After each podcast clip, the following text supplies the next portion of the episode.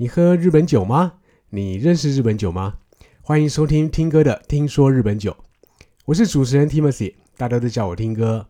我是一位日本酒学讲师，借由这个平台，我将从日本酒观察者的角度，把我所知道的日本酒故事，以及对日本酒的所见、所闻、所想，以最生活化的方式分享给大家。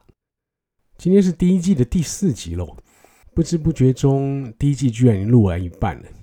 以两个星期产出一集的这个频率来说，这样居然也两个月过去了。老实说，不少朋友听到我录 Podcast 都觉得挺意外，大概是我的形象跟一些流行性的事物不是那么扯得上边吧。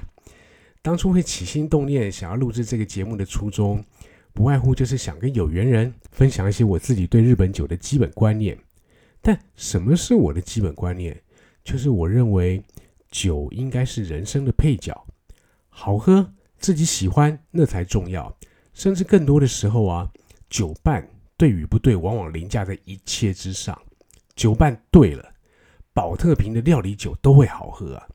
而酒里面关于人文的那一块，关于故事的那一块，才应该是所有酒精饮料生命的来源。所以我的日本酒推广生涯里面。或是我个人办的讲座的内容上面，一直都是多说人，少说酒，多说故事，少说酒值。好，那么今天要跟大家来聊一聊日本酒的季节酒。日本酒的季节酒啊，是我认为日本酒当中最有意思的主题。而且放眼各种酒类，只有日本酒玩季节差异，真是玩到出神入化。其实每一种酒类都有它各自的玩味之处啦。好比说葡萄酒，它会讲究产区，讲究葡萄的年份；whisky 会玩过桶。可是说到季节性的商品，可能只有葡萄酒的薄酒莱这种新酒的概念吧，比较接近季节品。其他的酒类大概很难说有一个具体而完整的季节酒的商品线了。今天我要说的季节限定酒，我先把它这么定义。大家对于日本人操作“叉叉限定”“某某限定”这种观念肯定不陌生的啦。但是我要说的季节限定酒跟期间限定酒，这是两件事情哦。我这里定义的季节限定酒，基本上是跟着春夏秋冬四季变换而来。更细的说啊，还有的季节酒是跟着二十四节气走，或者是跟着和历而来的。哦，和历就是那个大和民族的和。或者把它理解成日本的旧历好了，而期间限定酒啊，有可能是为了特定地区哦，比方说像先前三一大地震的时候，还出了东北应援酒，卖一瓶啊，我就捐多少之类的，或者说为了特定的主题，好比说今年二零二零年这个 COVID nineteen 这个事情，让今年正夯的那个疫病退散酒阿玛比耶。它也算是期间限定，对吧？但概念上就跟我这边要探讨的主题不同喽。或者也许等第二季、第三季吧，我再来安排一个特定的主题来探讨这些其他理由、其他主题的限定酒。那至于日本酒的季节酒，它其实不是把特定季节出货的某一款酒就叫做巴拉巴拉当季的限定酒这么简单。也不是说像夏天的芒果、冬天的草莓一样，夏天有芒果，所以芒果的口味就是夏天限定；冬天出草莓，所以草莓的口味就是冬天限定。用当季才有的原料来大做文章，不是的。酒造们它对于季节酒的酒质表现或者是规格设定，其实早在每一年的年度酿造计划里面就已经排定了。不同的印象、不同的表现、不同的季节酒款，在一开始原材料的选择，呃，后面制成上的每一个环节，包括精密程度啦、储藏的环境啦、熟成的期间啦，都会有不同的设定，才能造就出有别于例行品相的差异。我个人观察到日本酒的季节商品啊，有四个特色。第一个，季节商品其实大银量不多，诶。更多的是纯米酒或者特别纯米酒，顶多到纯米银酿吧。讲到这里的话，非大银酿不喝的朋友恐怕要让你们失望喽。怎么说？因为大银酿级的酒款表现啊，讲求它的细致度，着重在功法上发挥到一个极致，跟季节感比较扯不上边。纯米酒这一类的季节商品啊，它反而会以米味或者滋味的表现以及变化为主。首先，它就不大会，而且也不需要去追求极致的精米，所以季节酒款里面大吟酿少见，反而会是以米香的表现为主轴。这个才是日本酒最根本、最原始的风味。第二个，大部分的季节酒款啊，都是属于生字辈的酒款。好，我说的生指的是酒标上面会告诉你，呃，像这叫生酒，这叫做生原酒，或者叫做生节酒。有“生”这一个字啊，就意味着它可能完全没有经过火入杀菌，或者说只经过一次火入杀菌。为什么生酒或者生解酒这个系列会常出现在季节商品里面呢？就是因为它并不像常规的两次火入杀菌，还最大程度保留了里头的酵母或者乳酸菌它的活性。这样子啊，只要在保存的温度上或者保存的期间上做一些调整。我就让这些菌种让它自由去发挥，就可以做出酒的差异性喽。好，第三点，季节款也不是每个酒造都有做的。姑且不管它是无暇顾及还是不需要顾及，毕竟季节款可以做得好的话，加分的地方是它可以放大酒造的特色，让大众认识你的牌子。但是这个东西真的是一体两面，万万一呀，对酒有任何照顾不来的地方，缺点跟你讲。同时也会被放大的哦。然后第四点，季节酒的酒标跟例行商品比较起来啊，那个酒标的设计的那个季节感浓厚许多。不管它是用图案或者用配色，通常会被人一眼就认出来，嗯，这一款是季节酒。相对于一般消费者来讲啊，视觉效果当然是最吸睛的一种享受，对不对？首先，我们来讲一下日本酒的季节性周期到底是怎么来的。日本酒的季节性周期并不是开天辟地一两千年来都是这个样子，基本上可以说是二次大战之后才出现的。之前的状态是怎么样呢？最直观的啦，这么说吧，因为秋天稻米收割之后，你才有原料，才有米可以进行酿酒嘛。但如果要回顾日本酒的历史啊。呃，像现在冬季酿酒这件传统这件事情，其实是蛮受到外部因素影响的哦。外部因素指的是在江户初期或者更早的时代，日本酒的酿造以它的规模来讲，一般都停留在地方上的小手工作坊啊，或者说家庭代工的等级而已。要不就是寺庙啦，要不然就是小商号在酿酒，而且。它的 TA，它的目标市场，只要能够满足地方上的人口这些人的酒精需求就可以。反正农农业时代嘛，有饭有酒就可以啦，就幸福啦。再说交通不方便，运输往来不发达，绝大多数的人呐，搞不好一辈子也没喝过别的地方的酒。地方上有什么你就喝什么，不会有那个闲工夫啦。或者是特别高尚的意识去去搞什么同中求异、异中求同这种雅兴啊，这个阶段官府管不了那么多，你爱什么时候酿酿多少那都你家的事。所以原本日本酒的世界里面是一年四季都可以酿的，一年四季虽然都有酒喝，但这个跟我们现在讲的季节酒就完全扯不上边了。后来到了江户时代之后啊，太太平平了好长一段时间。战争啦，沙发啦，不再是武士们他们赖以为生的生命意义了。他们的地位越来越不受重视，那怎么办？精力无处发泄啊。然后要转型成别的农工商，也不是说转就能转。毕竟日本他们传统的那种阶级社会，要翻转不是那么容易的。于是啊，社会上陆陆续续开始有那种武士酒后斗殴这种社会事件。所以德川幕府哦。表面上是为了要杜绝这种酒后失态的这种事件，但其实骨子里面啊，他其实为了能够在夏耘秋收的这一段时间能够确保农村的劳动力，所以规定大家冬季酿酒，骨子里是希望更多的人力在其他的季节里面能够投入农业生产。说说台湾目前的季节酒市场吧。以目前的台湾市场来说啊，较常见的日本酒的主要季节酒款大概有下面三大类：夏天有夏天的生酒，秋天有秋天的冷泻酒，到了冬末春初会有初榨酒等等。刚才有提到，还有的季节也是精准到跟着二十四节气走的，但这个东西就比较少喽。好比现在比较常见到的，大概就是每年的二月三号、二月四号那一天凌晨装瓶的，叫做立春招榨酒，这种也是很典型的季节酒酒款。季节酒酒款跟常规品相的差异性大不大？跟你讲，大，连素人大概都可以喝得出来。我这么说吧，如果整年都有的这种例行品相，它是一个四平八稳的八十分的话。季节品哦，可以把它理解成在同一个调性下面去局部放大这一款酒款的特色。怎么说呢？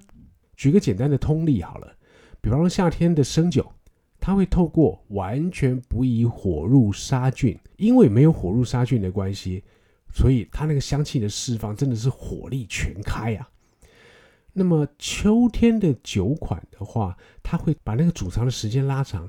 让香气的因子不再是主角，而是以入口之后口感啦、酒体的这种层次变化为主旋律。那另外像像冬冬末新那个春初那种十二月一月的那种新米新酒，大体会是新年度啊第一批上市的生酒。而每一年年度的酒米的状况不同嘛，所以新米新酒其实它也最考验酿酒人的功夫。简单说喽。季节酒啊，真的可以是常规品放大镜版。顺着这个逻辑下来啊，如果面对那些不常接触日本酒的人，你猜我会推荐他从常规品下手，还是从季节品下手比较好？当然是季节品。而其中又以夏天的生酒最适合推荐给刚入清酒坑的消费者。第一个理由，菜色的风味是会跟着季节变换的，不是吗？好比夏天的菜色多清爽，好入口；冬天的菜色会比较浑厚，甚至会多了一些汤汤水水。你拿一些厚实啦或者绵密的口感的酒来搭配凉拌小黄瓜，不对吧？光想的就觉得不合适。同样的喽，你如果拿清爽的、拿果香系为主的银酿酒款去搭配冬天的菜色，酒的风味两三下也会被掩盖过去了。你想象一下。石手锅里面的鲑鱼、味增这两种主要的表现，到底该用细致的音酿酒，还是用比较厚实的熟成酒来搭配？嗯，我相信答案应该显而易见吧。虽然呢，绝大部分的日本酒都非常的适合作为佐餐酒，但是多了一些呼应当令食材的酒质，肯定肯定能够帮料理加分加更多。好，第二个原因。酒的风味不同，我这边说的不同哦，会指的是这一款季节酒跟它的原始的例行商品的差异性了。就像先前提到的啊，日本酒目前绝大部分的酒造还是以冬期酿造为主嘛，整个冬天把一整年的酒款酿好之后，再按照你每个季节要出厂的季节商品的特性设定之后，不管是用工法。不管是用勾兑，不管是用保存方式等等不同的途径来玩这些不同的季节变化，像是新米新酒，它就有几个特色喽。刚才讲过，新米新酒它是第一批酒，然后新米新酒大部分是以那种鲜活的啦、奔放的啦、没有滤过的生源酒居多。然后因为新米新酒，它还在处在对于该年度的新米的一个实验阶段。所以这个阶段的酒不太会酿到大吟酿的。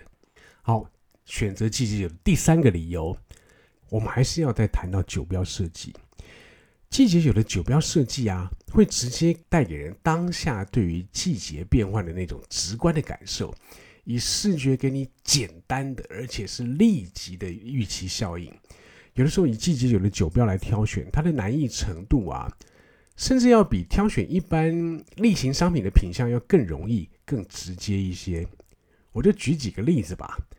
好比九州福冈那边有一个酒造叫七田，它的季节酒的那个酒标是单纯啊，就只是用底色的变换来呈现季节感。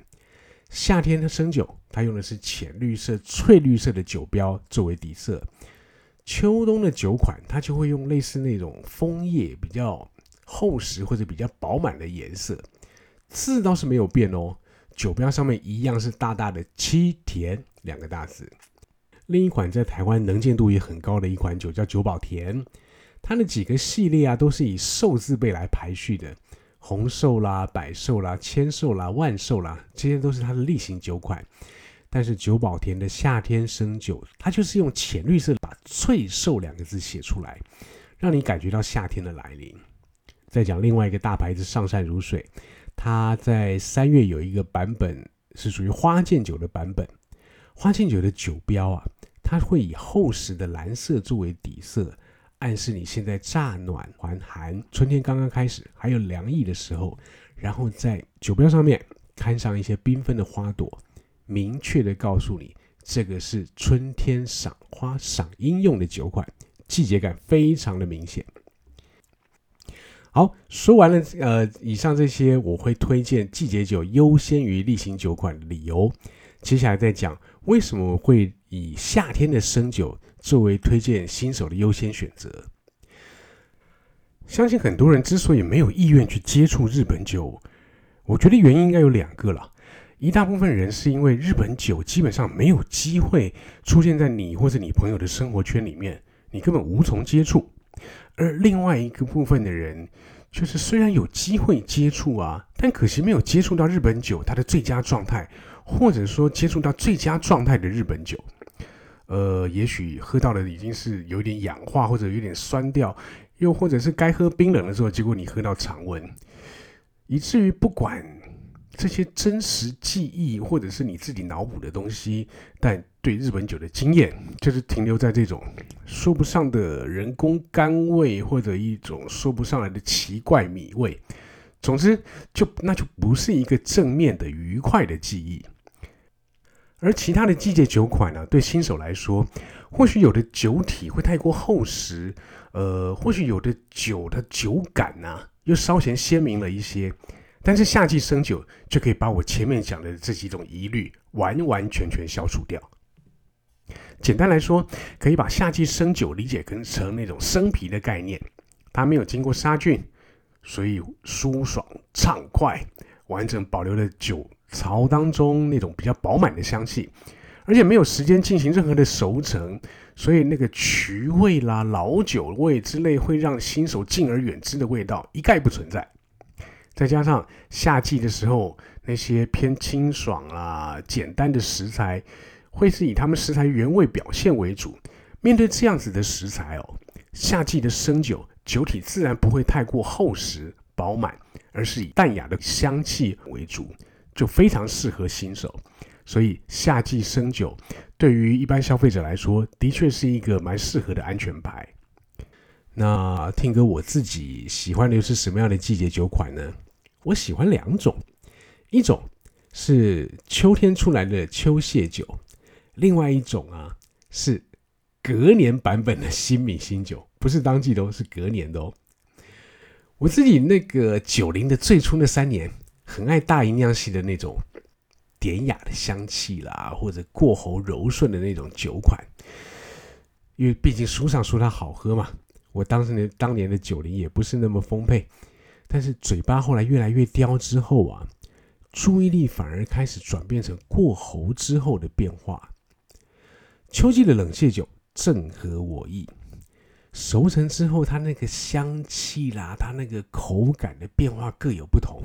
在经过八九个月的静置熟成之后，有的它依然会保有一些银酿系的香气，的确会令人很惊艳。但更多的啊，它的香气渐渐淡掉之后，改成以米香系的表现为它这种非常原始却不至于到粗犷侵略的那种味道。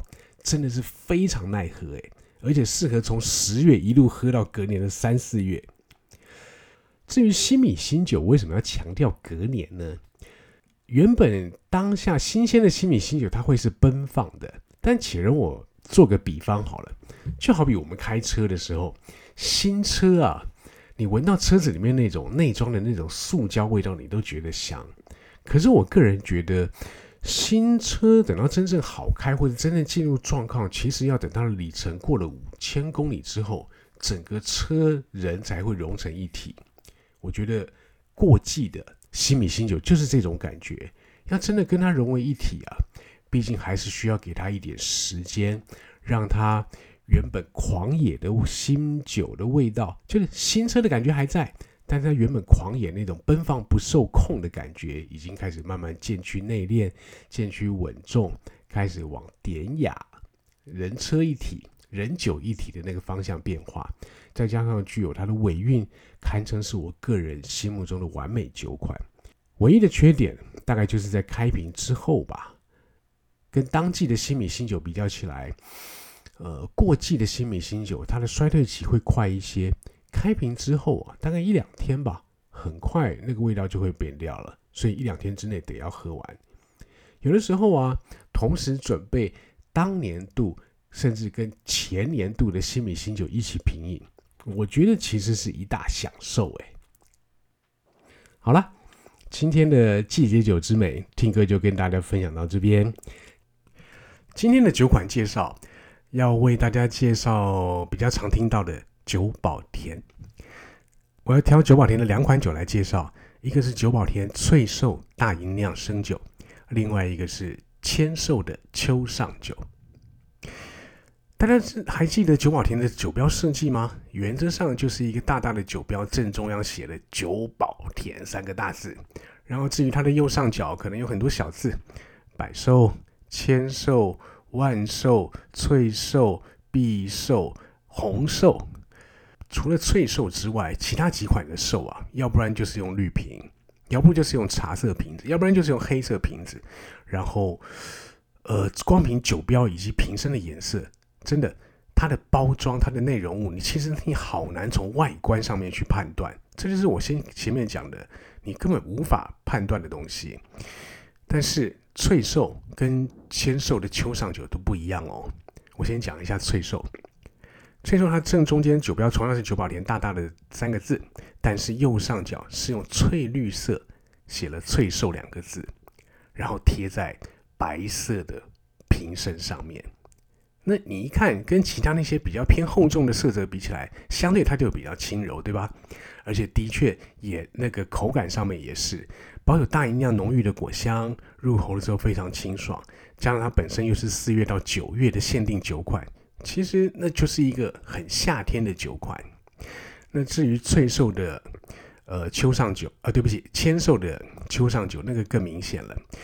千寿的秋上酒，它是拿千寿。基本款熟成了九个月之后，味道本身已经比千寿厚实了。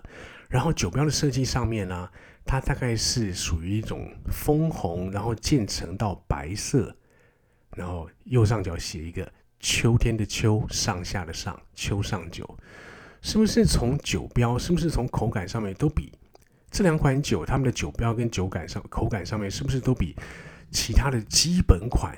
要更好判断，更好挑选，对吧？就是一个很典型的、完全不容易踩雷的概念。九宝田在台湾知名度高，能见度也高，相信大家在逛街的时候要找到这一款酒不陌生。下回就可以自己实地去卖场比较看看，甚至买回来尝尝看，到底差别在哪里。好，今天的节目也到这里了。如果你喜欢我的节目，请记得按下订阅的按钮。如果大家对于日本酒有什么异想天开、天马行空的问题，或者对于什么样的主题特别感兴趣、想了解的，都欢迎写信到我的 email 信箱。我是听哥，我们下回空中见，拜拜。